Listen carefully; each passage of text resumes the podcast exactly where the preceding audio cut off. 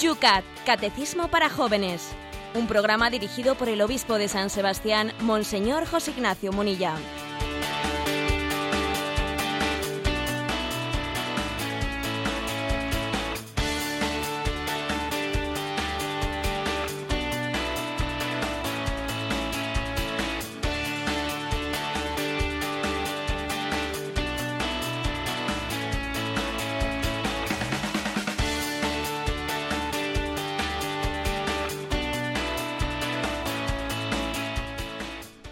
Muy buenos días a todos los que sintonizáis Radio María. Comenzamos una mañana más, Yucat, el Catecismo de los Jóvenes, una mañana preciosa en la cual vamos a responder a las preguntas, como todos los días que nos van llegando, a una temática que ya hemos arrancado desde el primer día de este mes y que en un nuevo formato, con la compañía subsidiaria del Obispo de San Sebastián, estamos intentando desgranar con la participación de todos, especialmente dirigiéndonos a los más jóvenes, en este espacio matutino de Radio María. Muchos camino del trabajo, otros camino de sus estudios, incluso dando la oportunidad que aquellos que ya están trabajando y ya están estudiando son más los que cada día se están bajando del podcast de Radio María, este programa, y también participan, participan en este espacio que nosotros justamente al inicio del programa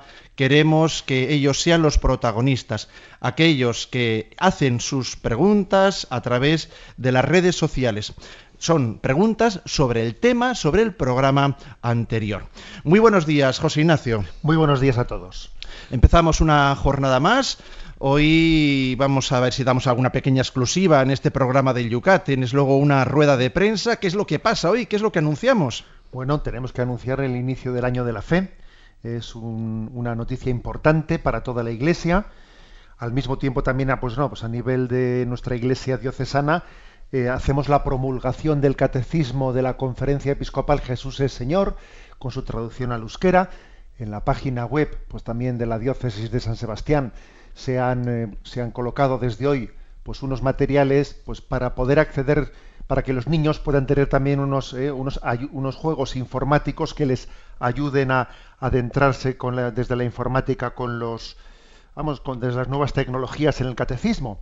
Y también presentamos en la rueda de prensa de esta mañana un pequeño libro que un servidor ha escrito este verano creo pero aumenta mi fe bueno pues respondiendo a una serie de preguntas que se me han formulado sobre dudas de fe en torno al credo Estoy seguro que muchas de esas respuestas también saldrán aquí, ¿verdad? Las de ese libro en este UCAT, porque en el fondo vemos que las preocupaciones, hablábamos del catecismo de los niños, de los jóvenes, las inquietudes son parecidas en distintos niveles en todos los hombres. Pues sí, eso es evidente. Y además tengo que decir que me ha ayudado mucho a mí, ¿no? Pues el, el programa del catecismo para luego poder hacer un paso posterior y, escribir ese, ese librito sobre una formulación, pues si queréis, un poco más ordenada, etcétera. O sea que también tengo que dar gracias, ¿no? Pues a este catecismo por la ayuda que me ha prestado para poder hacer lo segundo. Pues nada, sin perder un minuto, porque la mañana, como todos los días en Radio María, es intensa, os invitamos a que nos acompañéis durante la próxima hora en este vuestro programa.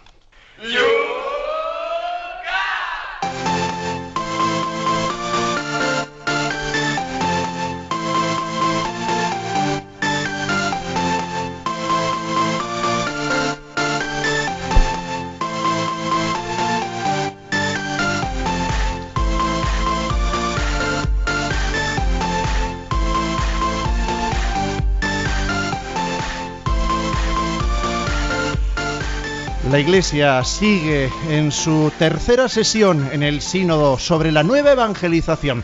Nosotros continuamos también llevando todas las mañanas aquí en Yucat buena noticia. Las inquietudes de los jóvenes y menos jóvenes, las inquietudes de nuestros corazones, las presentamos aquí en la mañana y el obispo nos va contestando las preguntas que van surgiendo. Vamos a cometer los dos puntos que en el día de ayer presentamos antes de arrancar con los temas de hoy. El tema, el punto número 11 del Yucat de ayer, ¿por qué transmitimos la fe? Rafael desde Madrid nos plantea, Nina Simone cantaba en una canción que no tenía fe, ni Dios, ni la religión, se preguntaba qué sentido tenía la vida. ¿Qué tengo que nadie me pueda arrebatar? se decía. Llegaba a la conclusión de que lo único que tenía era vida y su cuerpo, y que se mantendría viva. Qué planteamiento tan triste el de una vida sin fe, nos dice Rafael. Le hago la misma pregunta. ¿Qué tengo que nadie me pueda arrebatar? ¿Qué tengo que nadie me pueda arrebatar? Porque la experiencia humana es que nos agarramos a cosas que, que, no son perdurables, que son hambre para hoy, pan para hoy, perdón, y hambre para mañana. Y, es un sufrimiento muy grande apoyarse en cosas que te tiemblan. ¿eh? Y mi afecto en una persona que luego me falla o sencillamente fallece o, ilusiones que, que, no se realizan. Claro, la pregunta es, ¿qué tengo yo que nadie me pueda arrebatar? Eh, bueno, la verdad es que la única respuesta es Dios. Eh, es la respuesta de San Pablo. ¿Quién nos apartará del amor de Cristo? Ni la aflicción, ni la angustia, ni el peligro, ni la espada. Hay algo que nadie nos puede arrebatar, que es Dios mismo. Porque Dios es inirrebatable. ¿eh? De alguna manera nuestras, nuestras limitaciones en esta vida gracias a Dios no le llegan a Dios. O sea, Dios está por encima de las limitaciones de esta vida. Qué importante es tener el ancla de la vida en lo que es eterno, en lo que es perdurable. Cuando el ancla de la vida lo tienes puesto en lo que hoy es, pero mañana dejará de ser, verdaderamente hay una, eh, pues un desequilibrio en nuestra vida muy patente. Dolores nos pregunta también en la página de Facebook, Facebook que es muy fácil de buscarlo, es simplemente Yucat Radio María.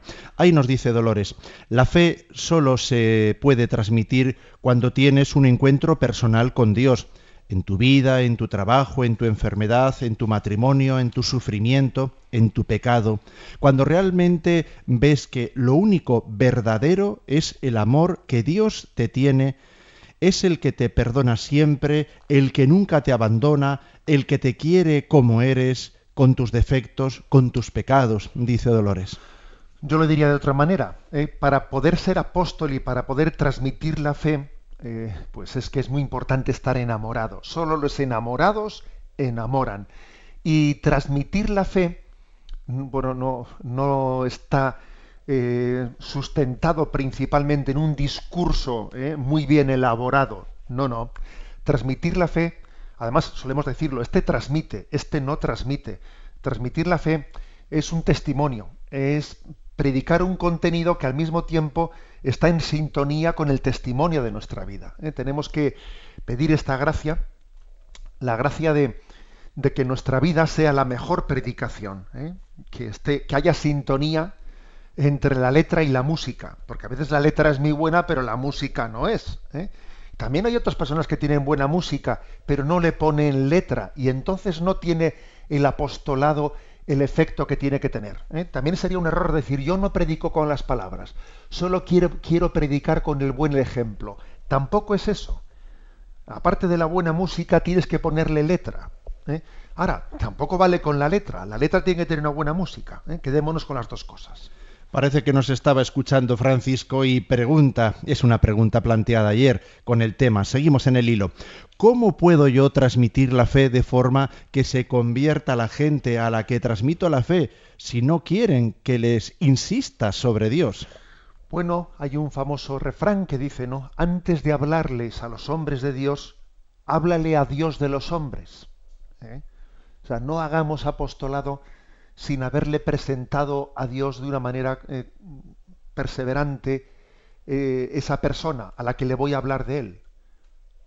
Pedirle a Dios por ella para que abra su corazón a la siembra de la palabra, ofrecerle mortificaciones y sacrificios a Dios. Hay una anécdota muy famosa de un, de un párroco que fue a confesarse con el santo cura de Ars, y se lamentaba de que su parroquia era dura y no se convertía y que él predicaba, pero que predicaba en el desierto y que eran muy fríos. Y, y entonces el santo cura de Ars le dijo, bueno, pero usted, ¿cuántas horas de oración ha hecho por sus feligreses?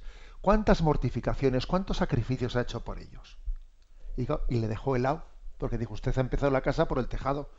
Antes de hablar a, eh, a los hombres de Dios, tenemos que hablarle a Dios de los hombres. Era Francisco. Sara nos dice, tampoco nos dicen desde dónde. No se olviden decirnos desde dónde nos están escribiendo, escuchando. Dice Sara, a veces cuesta comprometerse con los demás, transmitir nuestros sentimientos religiosos y no nos sentimos capaces. Ser, como dice un amigo mío, evangelio vivo. Voy a pensar esto, dice Sara. Bueno, claro, es ciertamente lo que predicamos, ¿no? Lo que eh, presentamos en el día de ayer. Y fijaros una cosa, la fe es incompleta hasta que no se transmite. La fe es inmadura hasta que no se da. ¿Habéis tenido la experiencia de lo que es a un hermano pequeño, algún sobrino, algún hijo, eh, hacerle el esfuerzo de explicarle un tema concreto de matemáticas o de lo que fuere? Y uno se da cuenta que solamente cuando sabe explicarlo es cuando él de alguna manera está plenamente adherido a ello. Hasta fijaros, hasta, hasta psicológicamente, ¿eh? hasta psicológicamente no, nos adherimos plenamente a algo hasta que no tenemos la capacidad de transmitirlo. ¿eh? Tengamos, tengamos eso en cuenta. Si la falta del apostolado es una falta de madurez en la fe. Yolanda nos da una reflexión muy breve pero enjundiosa. Cuando se conoce la felicidad, deseas compartirla con todos para que también tengan la opción de ser felices. Vamos a ver, esto es como un termómetro. ¿eh? Una, una de las maneras de medir el grado de la fe es mm, pues ver, observar, comprobar el deseo de transmitirla. ¿Eh? Si alguien dice, bueno, yo tengo fe, allá cada uno con lo suyo, muy típico esto, ¿eh? Bueno, cada uno, yo no tengo por qué estar interfiriendo en la vida de los demás. Eh, bueno, quien, quien piensa así, quien piensa así, es que tiene una fe muy débil, ¿eh? muy débil cuando alguien se ha encontrado con la felicidad, desea compartirla, ¿eh? porque entiende que lo que ha recibido es un don gratuito eh, y fruto de ese don gratuito, pues sencillamente nace en él el deseo de, de compartirlo. Nos vamos rápidamente al punto número 12 que ayer comentábamos, cómo sabemos qué es lo que pertenece a la verdadera fe. Y esta vez sí nos dicen desde Valencia, Pablo pregunta, hola equipo, la pregunta hace una breve referencia a que hay personas que dicen creer en Dios pero no en la Iglesia y menos en los sacerdotes. ¿Cómo abordar estos temas que tan a menudo surgen entre nuestros amigos o familiares? Vamos a ver, a mí me gusta hacer una precisión. Yo creo en los sacerdotes. A ver, yo creo en el sacerdocio. En el sacerdocio. A mí no me gustaría que nadie creyese en mí a título, a título personal eh, creo en José Ignacio, pues no, estaría mal enfocado eso. ¿eh? Creo en el sacerdocio, que es un sacramento que Jesucristo ha instituido, ¿no? Para hacernos ministros suyos. la, Iglesia en ningún sitio, en un momento ha dicho no creo en las personas a título individual. Es más, es bueno ¿eh? desligar una cosa de la otra, porque si uno tiene apegos, apegos personales a, tal persona y, luego esa persona nos falla, como todas fallan, ¿eh? y entonces mi, fe entra en crisis porque yo tal persona con la que a veces yo me, me he conocido una persona, es que me confesé con tal sacerdote que luego se secularizó. Bueno, ¿y qué? Vamos a ver, ¿y qué? Ah, es que yo, yo me estaba confesando a Jesucristo. Y el hecho de que ese sacerdote luego haya sido infiel y se haya secularizado, a ver, es que cambia algo las cosas. ¿eh? O sea, es muy importante que entendamos que uno tiene fe en la iglesia, tiene fe, en este caso concreto, en el sacerdocio, en el orden sacerdotal. ¿eh? Independientemente de que las personas con nombres y apellidos, todos somos limitados y pecadores. Vamos a salir del Facebook y vamos al correo electrónico yucat@radiomaria.es. Desde Cataluña nos preguntan vamos a quitar toda la parte del peloteo, dice, ¿qué quería decir Jesús con estas palabras misteriosas? Enteraos bien, al que tenga se le dará más, al que no tenga aún lo que tenga se le quitará. Esa expresión ¿eh? de Jesucristo, que como todas hay que entenderla, pues no, obviamente no se refiere a la aplicación de la caridad, ¿no? Al rico hay que darle, al pobre hay que quitarle. Hombre, obviamente no se refiere a eso. Está hablando de la parábola de los talentos. Y entonces dice que al que, sus talentos los hizo producir, pues se le dieron más talentos. Que al que sus talentos no los hizo producir, bueno, pues por lo tanto se quedó sin ellos, ¿no? Es decir, Dios multiplica nuestra generosidad. Hace algo así como el milagro de la multiplicación de los panes. Aquel niño llevó tres panes y dos peces y Dios hizo el milagro de la multiplicación. Así pasa con nuestras obras. Cuando nosotros somos fieles en lo poco, Dios es fiel en lo mucho. ¿Eh? Así tenemos que entender ese texto, al que tenga se le dará, al que no tenga se le quitará.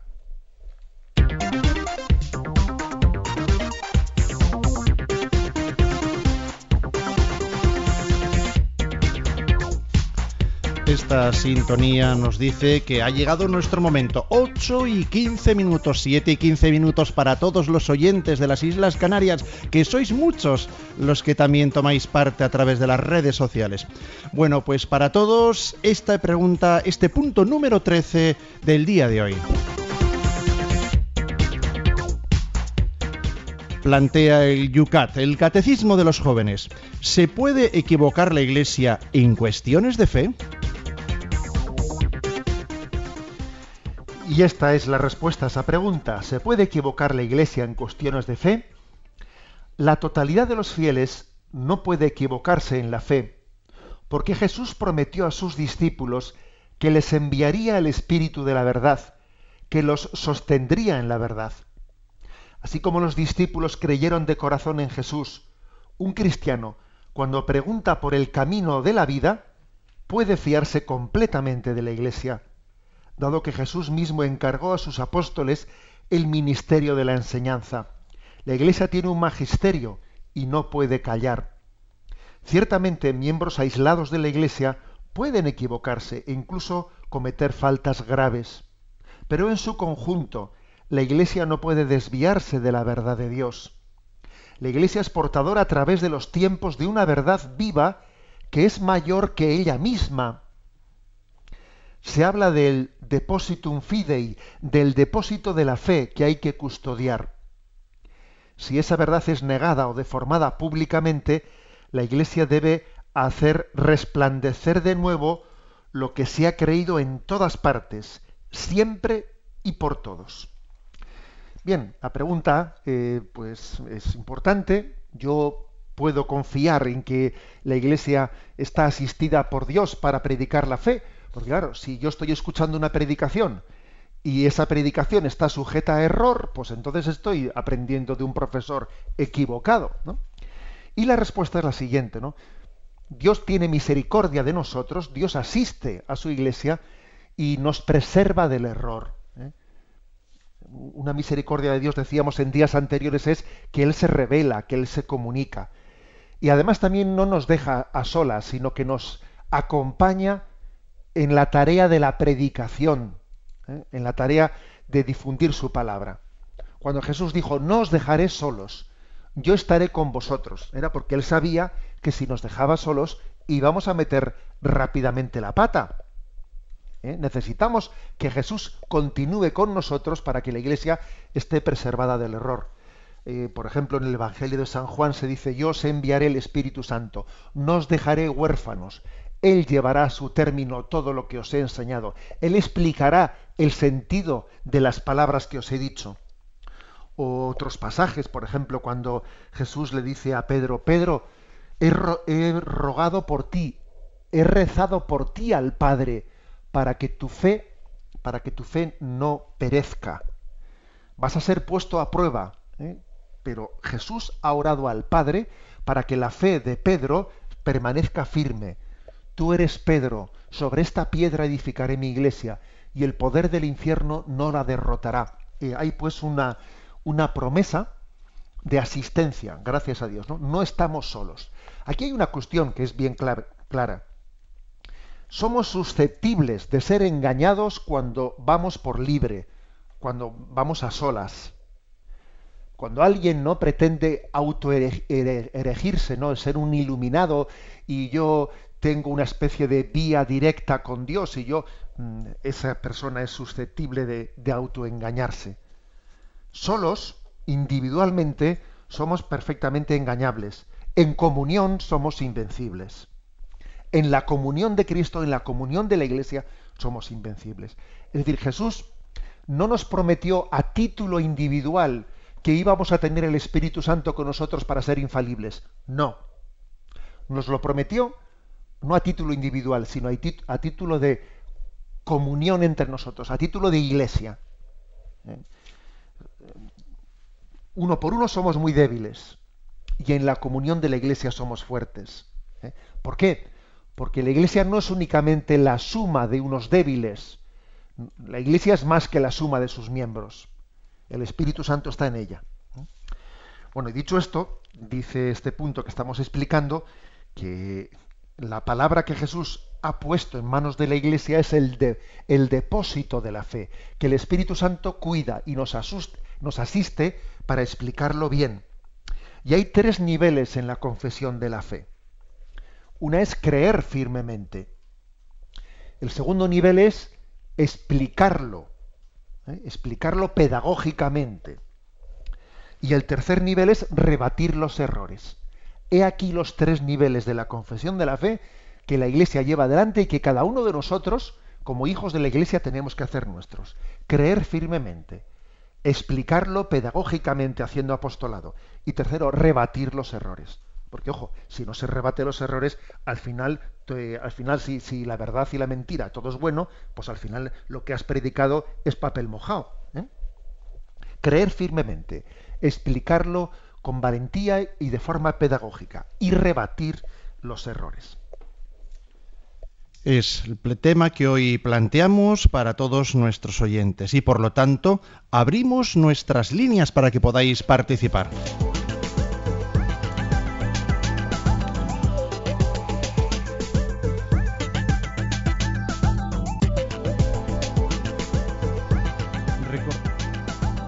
Recordamos, las líneas para que podáis participar son estas.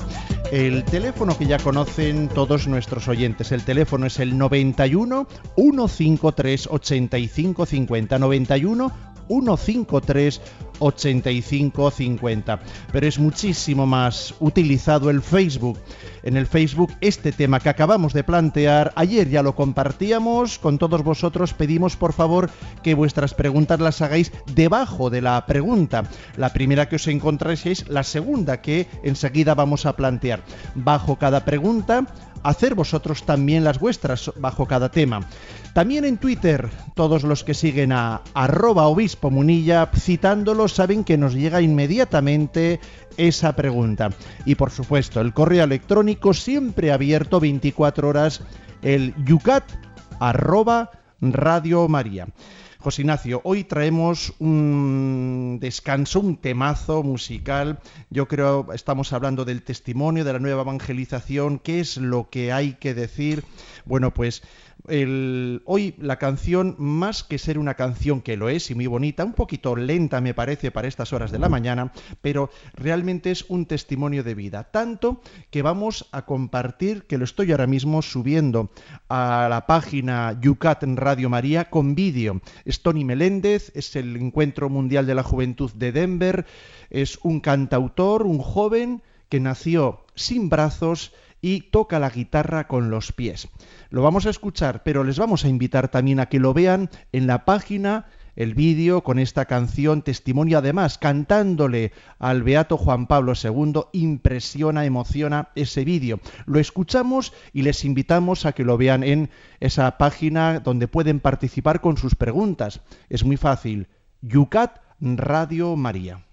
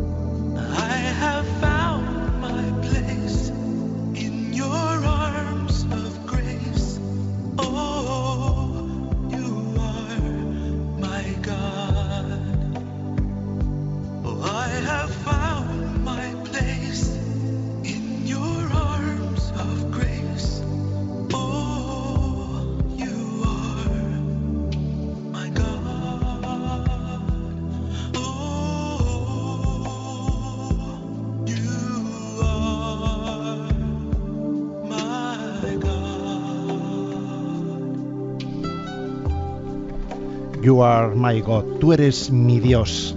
Preciosa canción de Tony Meléndez, pero insisto, insisto, todavía es más impresionante verle cantar. Y además, en ese vídeo que acabamos de compartir en la página Yucat Radio María, vemos a Tony Meléndez con un Juan Pablo II pletórico entre los jóvenes en ese encuentro mundial. Bueno, no se lo pierdan, todos los que tengan acceso a Internet aprovechen para ver no solo el testimonio de Tony Meléndez, sino también al Beato Juan Pablo II entre los jóvenes. En un gran abrazo y después posterior también testimonio de lo que le ha ayudado el ver la fuerza de este joven la vida de este joven. Son muchos los vídeos que hay sobre Tony Meléndez, un testimonio de fe, una fe vivida, una fe celebrada, una fe que sin duda, bueno, pues a muchos eso es nueva evangelización, también contagia. Sin más, continuamos en el programa Yucat Radio María cuando son ya las 8 y 28 minutos. Vamos a abrir nuestras redes sociales, José Ignacio, porque ya nos están llegando las preguntas. Arrancamos por Twitter, donde siguen muchos y cada vez más en Twitter a Obispo Munilla. Esa es la cuenta en la cual se puede participar y hacer las preguntas en directo, como lo acaba de hacer. Bueno, esto es un seudónimo, aquí mucha gente vitamina, dice. Personas que no quieren poner su verdadero nombre en Twitter y bueno, pues ponen su indicativo. Dice, ¿Qué debe hacer la Iglesia ante religiosos que defienden el aborto, la eutanasia o, y no rectifican su postura? ¿Y los católicos? Gracias.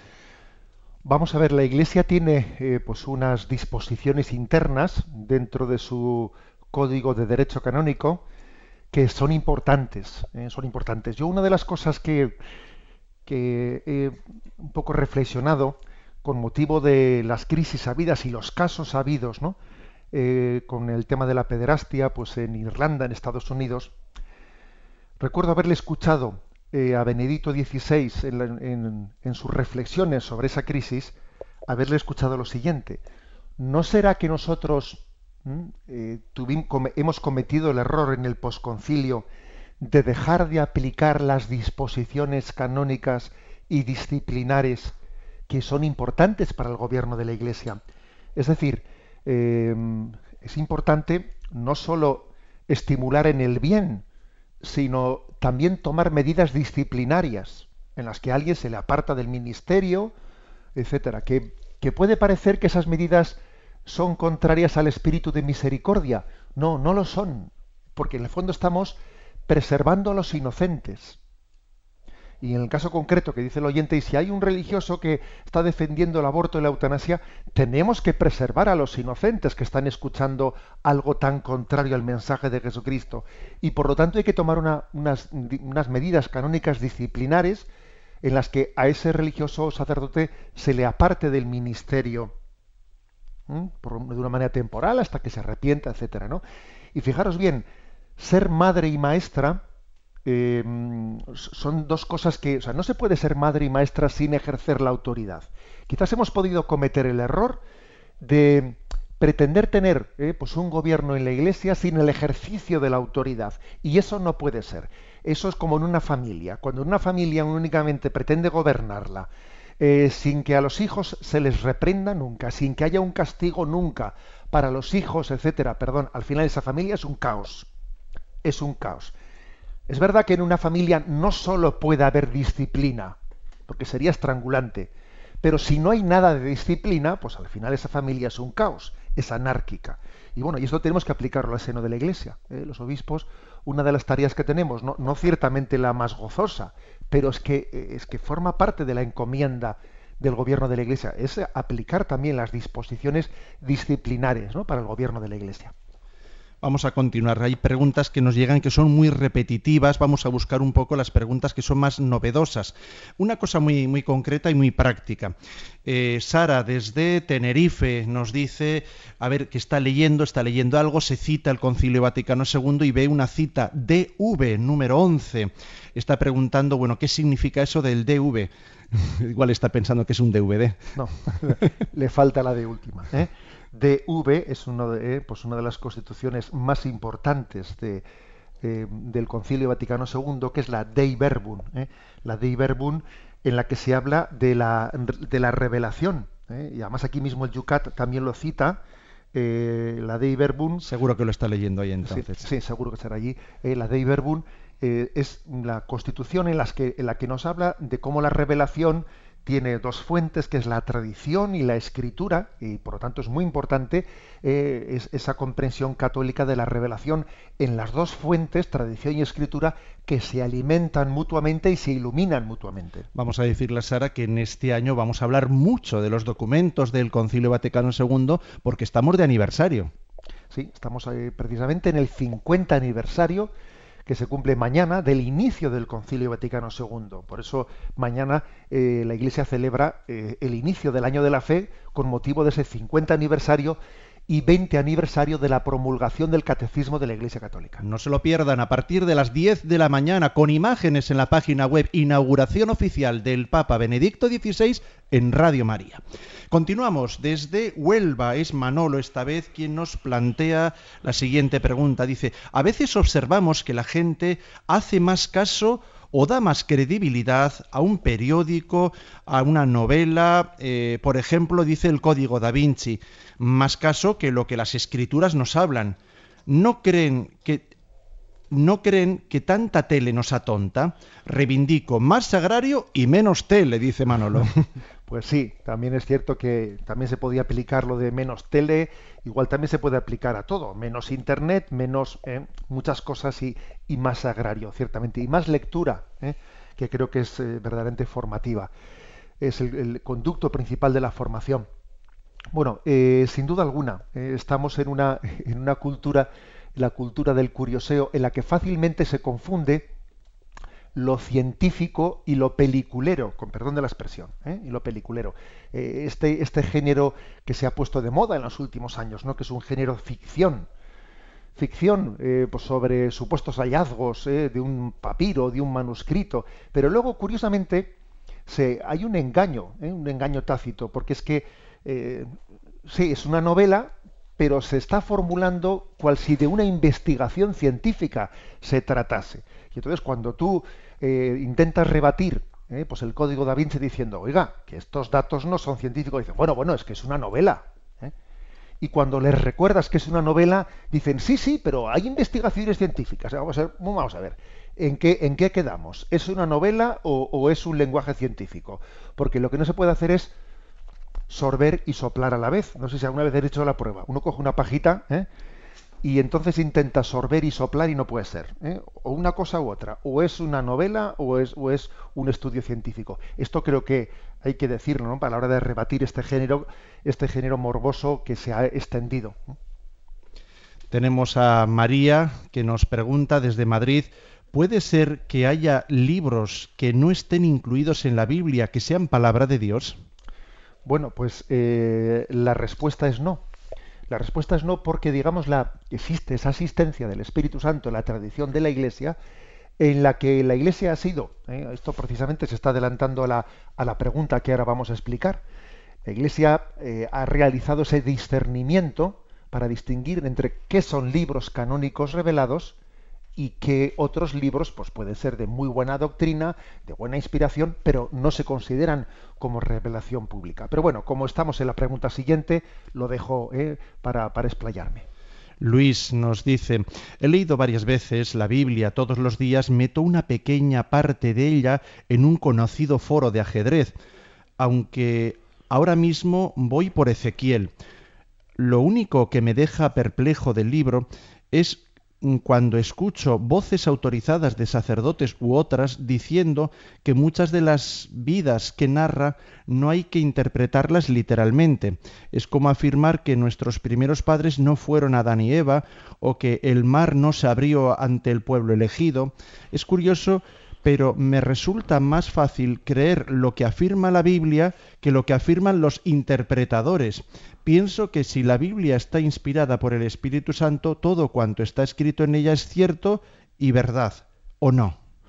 Pues fíjate, eh, me, ha hecho recordar a San Francisco de Asís, eh, que dice él, yo quiero el, Evangelio sin glosa, eh, sin glosa, es decir, porque San Francisco de Asís le tenía pánico eh, pues a quienes cogían el Evangelio y empezaban a reinterpretarlo diciendo esto es eh, aceptable, esto no es... Bien.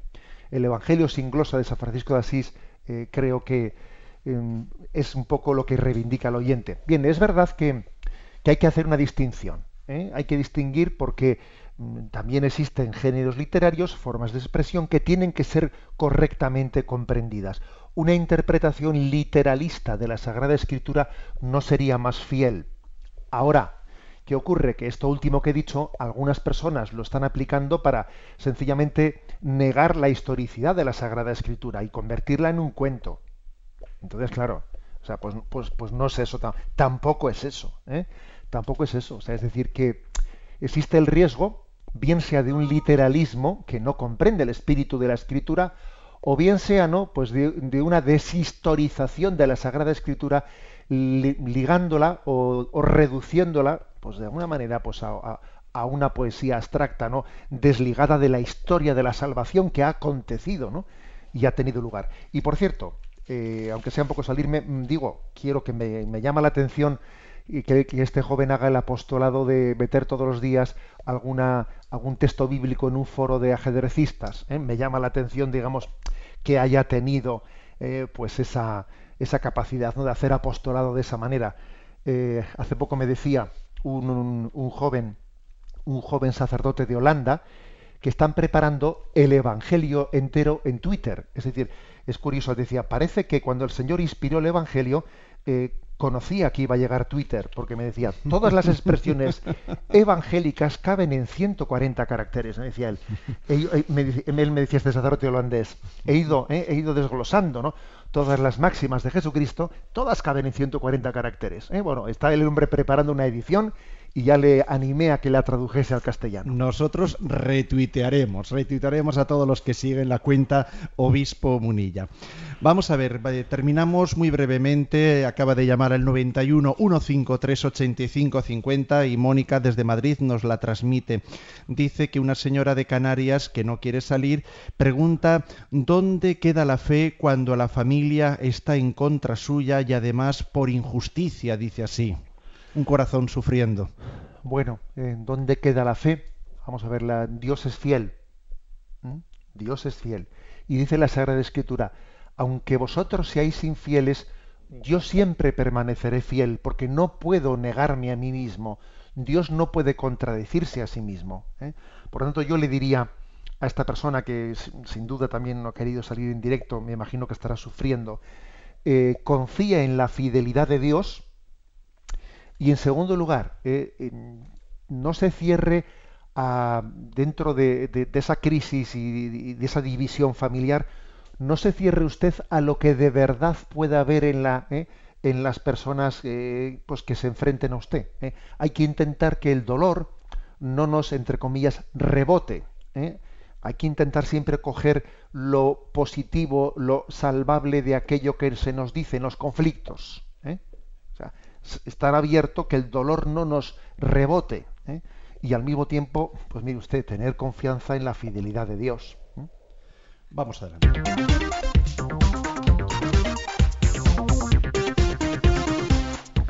Se nos va el tiempo y lo tenemos que aprovechar con la intensidad y la marcha del UCAT. Punto número 14, segundo para el día de hoy que ya tenemos planteado en Facebook de Yucat Radio María. ¿Es verdadera la Sagrada Escritura?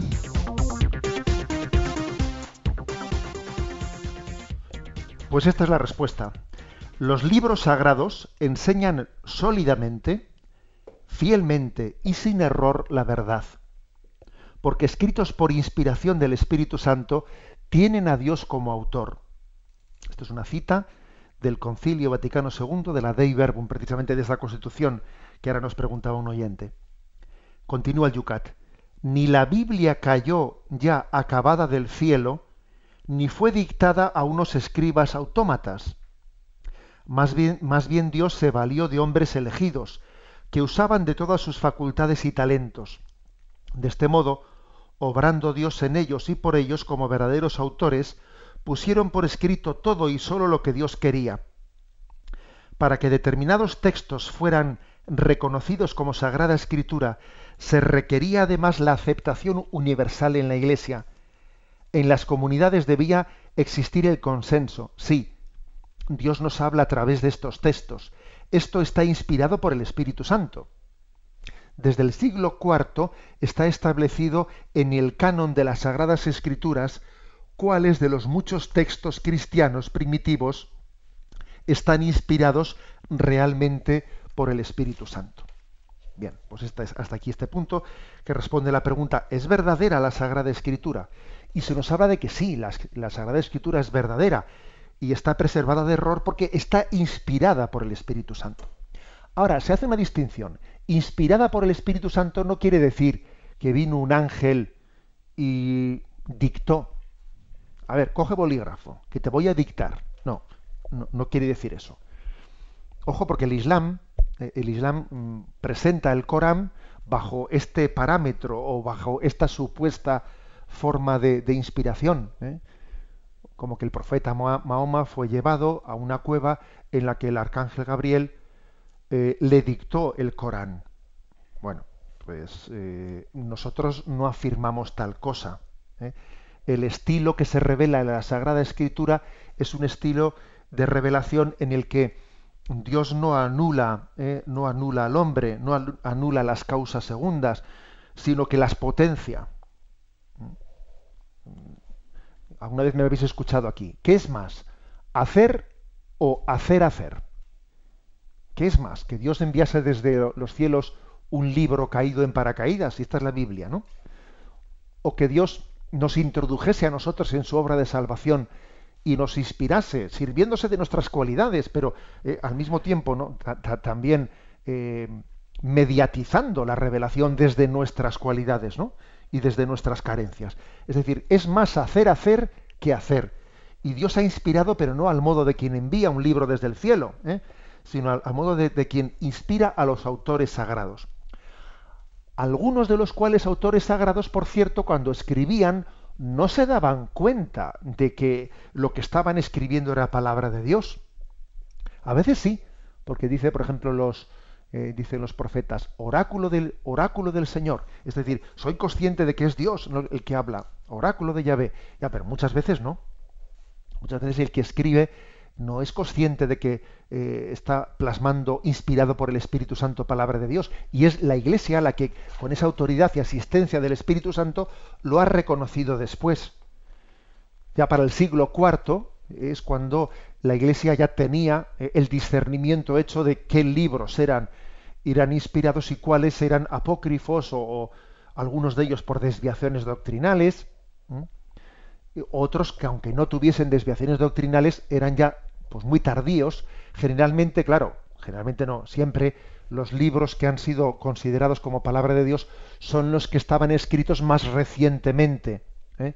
o sea, más próximos a Jesucristo, y los que han sido considerados como apócrifos son ya los que son de siglos posteriores. ¿eh? Pero no es únicamente por motivo de la fecha en la que fueron escritos, sino también por ver si el espíritu ¿eh? El Espíritu del Señor que está en la Iglesia coincide con lo que en ese libro se, eh, pues se está expresando.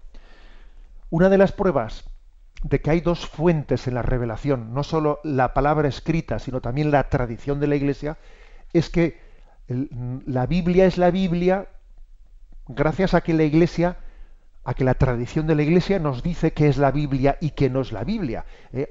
recordaros que la Biblia es un conjunto de libros, ¿eh? que son libros sueltos. Entonces, ¿qué libro sí y qué libro no? Bueno, es la Iglesia la que, en la tradición de la Iglesia la que ha dicho, este, esto que dice este libro sí es conforme a lo que nos predicó Jesucristo, o esto que dice ya no es tan conforme, ya no es palabra de Dios, o aunque sea conforme, pero ya está escrito muy posteriormente. Bueno, es decir, la tradición de la Iglesia es la que nos ayuda a entender qué palabra, ¿eh? qué palabra escrita es palabra de Dios. Y la palabra de, Dios escrita, pues lógicamente, eh, pues es, esa que la tradición de la Iglesia tiene que guardar como un depósito fiel eh, y explicar. Por si hubiese alguna duda, termina este punto con la siguiente reflexión de Benedicto XVI. La Biblia ha sido inspirada por el Espíritu Santo. Sí, pero Además de eso, fijaros también qué otra cosa añade Benedicto XVI. Lo voy a leer. Meditad con frecuencia la palabra de Dios y permitid al Espíritu Santo que sea vuestro Maestro. Entonces descubriréis que los pensamientos de Dios no son los de los hombres. Seréis impulsados a conocer al verdadero Dios y a leer los acontecimientos de la historia a través de sus ojos. Gustaréis en plenitud la alegría que brota de la verdad. Es decir, el Espíritu Santo estuvo presente en la inspiración de la Sagrada Escritura. Es muy importante también que el Espíritu Santo esté presente en la lectura, no solo, no solo en la escritura, sino también en la lectura. Tenemos que pedir al Espíritu Santo luz para leer lo que él mismo inspiró. ¿eh? Ese Espíritu Santo está presente en la tradición de la Iglesia y le ilumina a la Iglesia para interpretar correctamente la Escritura. Bien, pero también no lo hace únicamente con la Iglesia eh, a un nivel institucional, también lo hace con cada uno de nosotros, aunque no sea de una manera infalible eh, cuando lo hacemos personalmente, pero el Espíritu Santo quiere que tengamos una lectura personalizada, ¿eh? no individualista, no, sino personalizada de la palabra de Dios. Y es importante que le invoquemos. Ven Espíritu Santo, tú que inspiraste esta palabra que voy a leer, inspírame también ¿eh? a mí a la hora de acogerla. Tú la inspiraste a quien la escribió. Inspira también a mí, que la voy a leer para acogerla y para aplicarla a mi vida y para encarnarla en mis circunstancias concretas.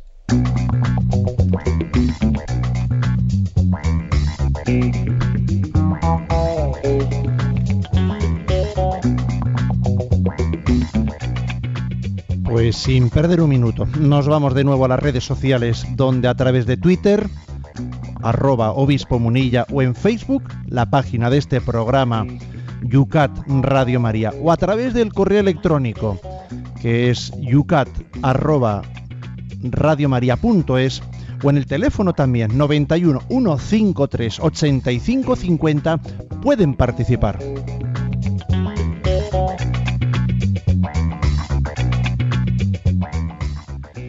Como tenemos muy activa nuestra audiencia, no vamos a esperar un segundo y aprovechamos el tiempo. Y empezamos por el correo electrónico yucat@radiomaria.es.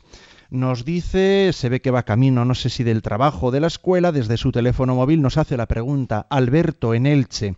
Quiero preguntar a Monseñor Munilla con respecto a esas personas que son muchas que no creen en la Iglesia porque sí, según ellos, pide dinero para los pobres y en el Vaticano los pilares son de oro macizo, dice.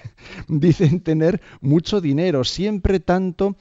Eh, siempre trato de responder algo desde la fe, pero a veces me quedo en blanco. Gracias. Bueno, esta es una pregunta muy recurrida, muy recurrente, que con frecuencia eh, tenemos en el programa y en la vida diaria. ¿eh? Yo creo Pilares de oro, José Ignacio. Sí, sí, bueno, eso es tremendo. ¿eh? Bueno, pues vamos a ver. Yo creo que hay que, mm, hay que distinguir dos cosas. La Iglesia tiene, eh, tiene un patrimonio, un patrimonio artístico que es muy importante, pero que ciertamente no es traducible, traducible, a unos beneficios económicos. ¿eh?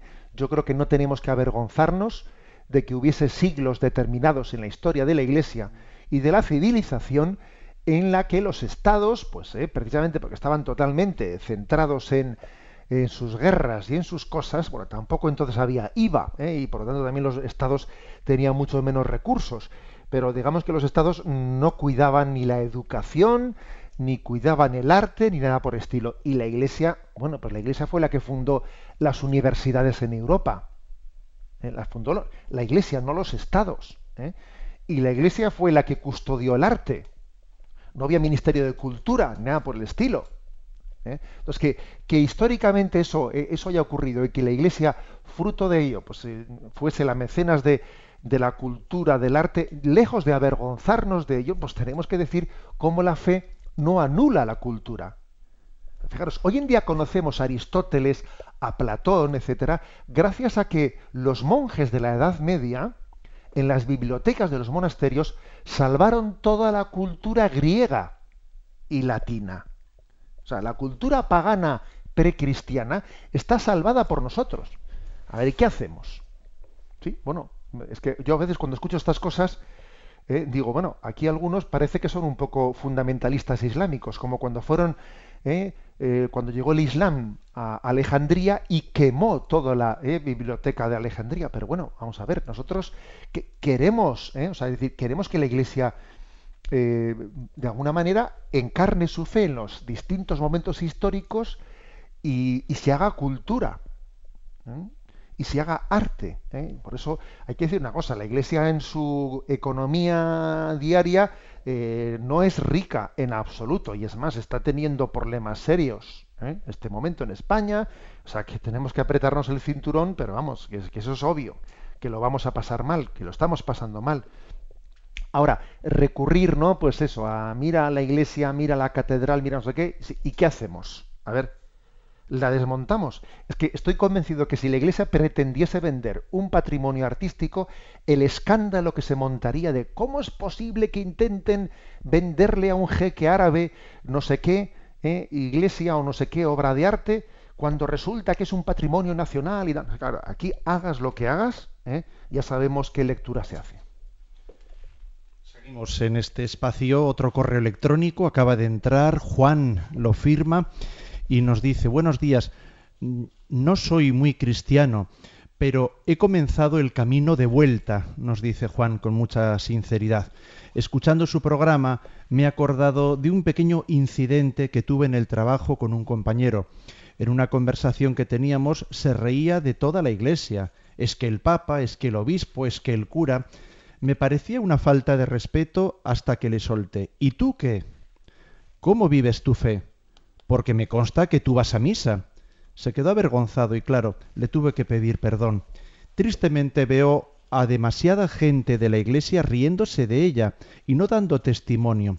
Hace poco vi a un joven cura que iba vestido como tal, como escuchaba las críticas de sus parroquianos. ¿Por qué vas a ¿Por qué vistes así? Eres de Trento, le decían.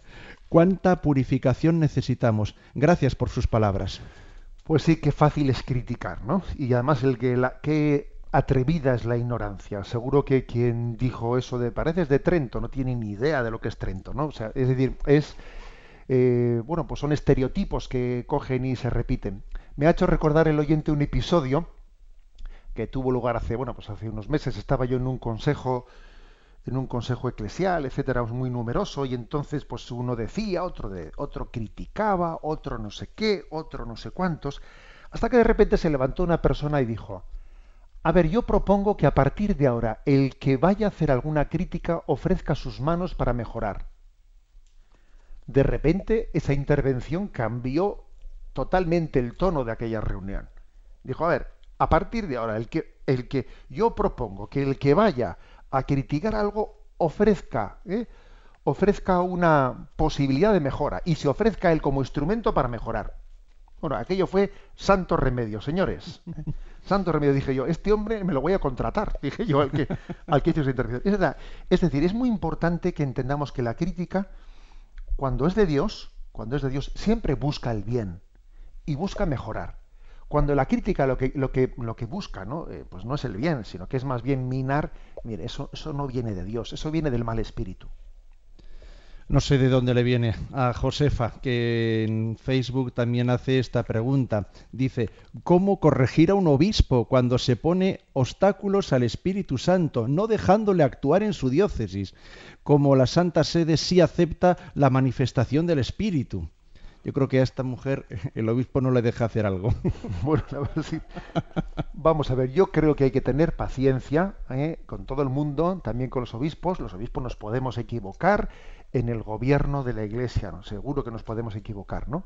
Pero me imagino que también se equivocará el que pide, ¿no? También. ¿eh? Yo creo que uno de los mejores signos, ¿eh? signos de que de que actuamos por el amor de Dios y no por el amor propio, es saber esperar, saber obedecer. ¿eh? Mira, eh, yo creo que en esta vida, cuando no eres tú el que tienes, a ver, esto tiene que ser sí o sí. Cuando alguien dice esto tiene que ser sí o sí, mal, mal, espíritu es ese. ¿eh? O sea, tenemos que aprender, que aprender a poner las cosas en manos, en manos de la Iglesia y bueno, y a entender que hay cosas que igual ahora no son, pero, pero por más, más adelante igual las puede ver el obispo. Yo le he dicho al obispo que tiene que poner en marcha no sé qué. Y hace poco me encontré con una persona y me dice, señor, me dice señor obispo, porque eh, le he dicho yo al, nuestro obispo diocesano que tenemos que poner la adoración perpetua en la parroquia y no me escucha porque yo le dije, hombre, pero no tiene que ser aquí, ahora, ya, donde como a ti se te ocurre. O sea, ten un poco de paciencia, ¿eh? Ten un poco de paciencia. Creo que también esto es, es un signo de que las cosas son de Dios el tener paciencia.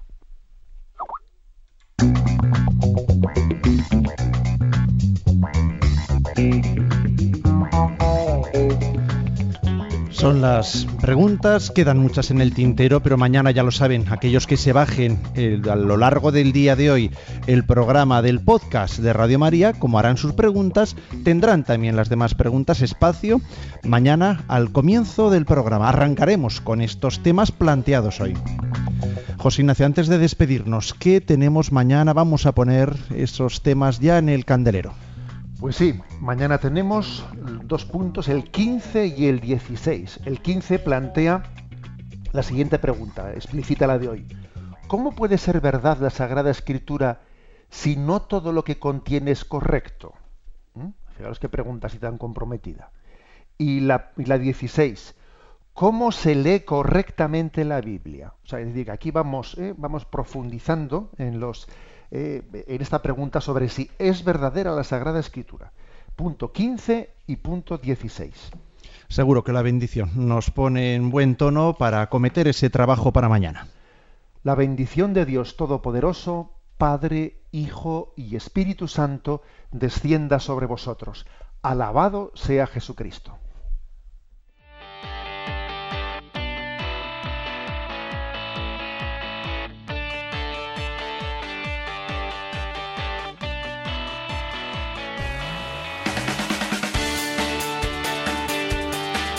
Y así finaliza en Radio María Yucat, un programa dirigido por el obispo de San Sebastián, Monseñor José Ignacio Monilla.